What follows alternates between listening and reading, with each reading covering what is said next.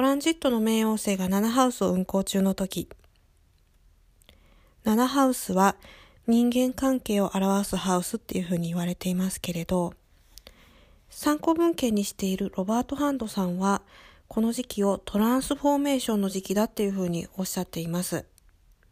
根源的な変革を表す冥王星という星がこのハウスに入ってきているとき、例えば人間関係、恋愛関係であったり、結婚相手との関係、それからビジネスのパートナーシップ、あと敵っていう表現もありますけれど、そういった人たちとの関係に焦点が当たりやすくなります。例えば恋愛関係、結婚関係、仕事関係においても、何らかのやっぱりクライシスポイントが、えー、到達してくるのかなっていうふうに感じます。で、この時期から新たに、えー、結婚であったり、仕事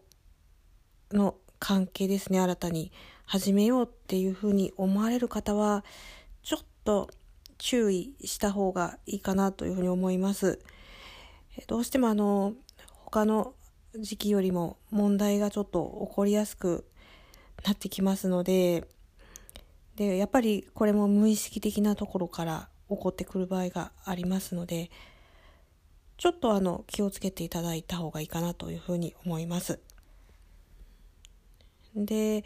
あとですね、あの、面白いところが、えー、この時期に例えばこうお医者さんであったり、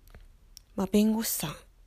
とか、まあ、そういったあの肩書きを持つ方とのあの何かしら接触っていうのが起こりやすいのかなというふうに思います。これは別にあの、えー、マイナス面っていう風ではに捉えるんではなくて、えー、こういったあの人たちとのあの関わりが出てくるかもしれないよっていうことをお伝えしておきます。えー、一番気になるのが、えー、敵対関係ですね。この敵っていう表現がちょっとふさわしいのか、ちょっと判断つきかねますけれど、まあちょっとここでは敵っていうふうに言わせてもらいます。でもしあなたに敵がいる場合はなるべくなるべくあんまり表立って争わない方がいい時期ですね。ちょっとあの冥王星っていうこう破壊的な星が入ってきているのであんまりこう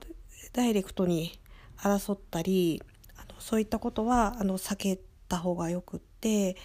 あの常に冷静に客観的に一歩引いて、え、物事を観察して対処していくっていうあの方向がいいかなというふうに思います。でこの時期やっぱりあのあなたの内面の鏡ですね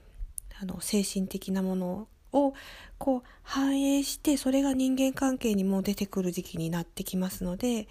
あの、そういったことを頭に入れられた上で、7ハウス冥王星入っている方は行動されると良いのかなというふうに思います。